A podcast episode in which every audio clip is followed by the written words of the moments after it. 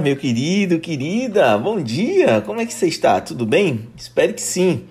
Muito bom dia, boa tarde ou boa noite para você que está aí acompanhando este áudio. Meu nome é Charles, sou um dos pastores da Igreja Anglicana Comunhão e é uma honra estar com vocês hoje, compartilhando através desse áudio, desse podcast, um pouquinho do que aconteceu hoje no nosso devocional. Estamos lendo alguns salmos que têm me inspirado e um destes salmos é o Salmo 28, foi o que foi escolhido para hoje.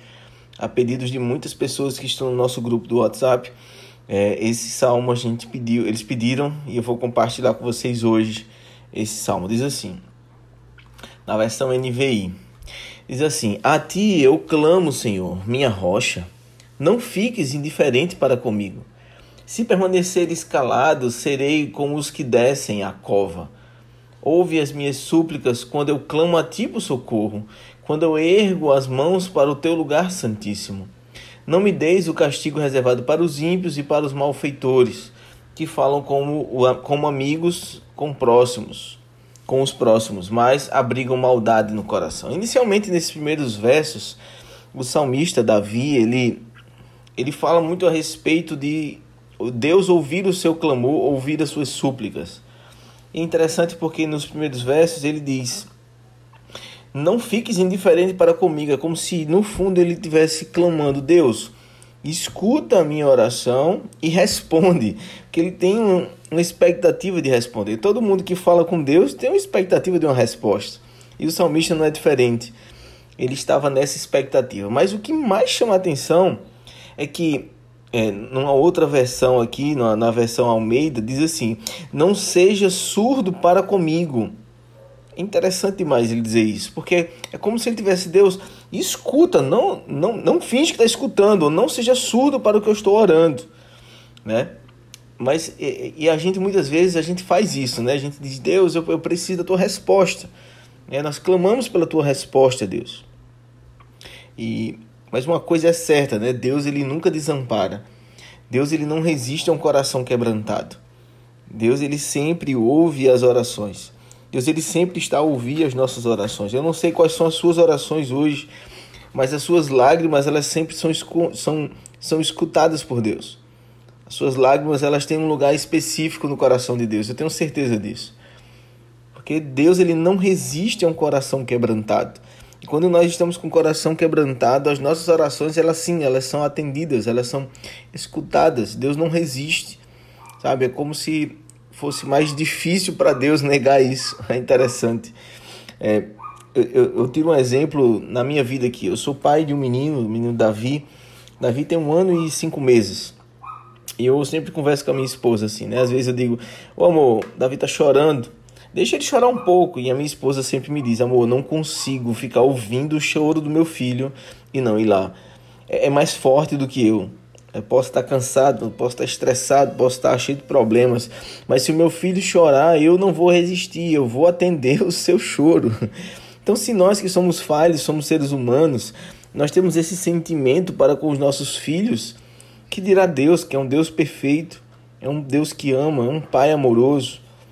Então Deus ele escuta o nosso choro, ele escuta a nossa súplica, sabe? Ele escuta quando a gente chama ele para o socorro. E eu não sei quais são as suas súplicas ultimamente, para onde estão estão indo as suas lágrimas, mas eu tenho certeza que Deus ele colhe todas as suas lágrimas. Sabe? Deus ele é bom em todo o tempo. Deus ele é maravilhoso, ele ele sempre é bom. No verso 6 ele diz: Bendito seja o Senhor porque me ouviu as vozes súplices, ou na versão NVI, diz: Bendito seja o Senhor, pois ouviu a minha súplica. Então Deus ele ouve a sua súplica, Deus ele sempre vai escutar. A questão muitas vezes é que a gente não ouve a sua resposta de imediato, né? Nem sempre a gente é, a gente sabe se Deus está ouvindo, mas eu quero garantir a você que Deus sempre vai estar ouvindo. Talvez ele não vai agir naquele instante, é, porque a gente está acostumado né, no nosso cotidiano, né, a gente fala algo, né? E a gente espera uma resposta de alguém, né? Eu digo, ô, ô Júlia, com minha esposa, eu digo, ô Júlia, você pegou, você viu minha toalha? Se ela não respondeu, eu imagino que ela não ouviu, né? Eu, eu já tenho isso na minha mente, ela não ouviu, então eu vou falar mais alto.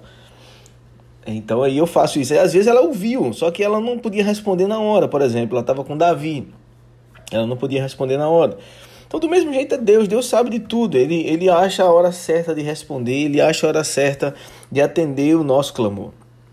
Mas o que eu quero chamar a sua atenção hoje está aqui nesses versos seguintes, no verso 7.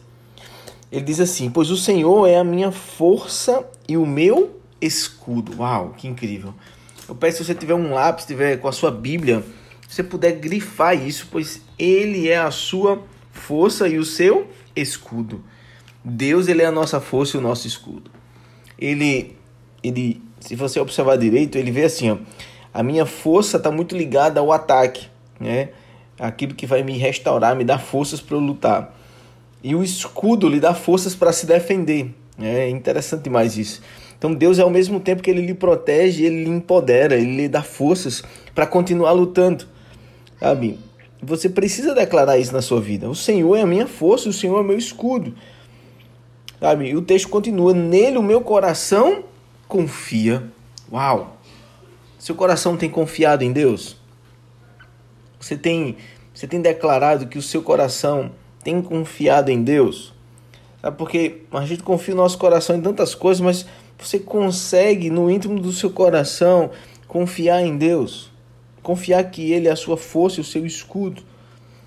Sabe? Eu não sei se suas forças estão meio sabe, meio, como a gente diria aqui no Nordeste, meio capengando, meio desmoronando. Talvez você lutou muito, né? Talvez você sempre teve ali com guarda alto e está sempre brigando pelas melhores coisas, mas às vezes a força ela vai acabando. Eu sei o que é isso, querido. Sou ser humano também, tem momentos que as minhas forças estão acabando.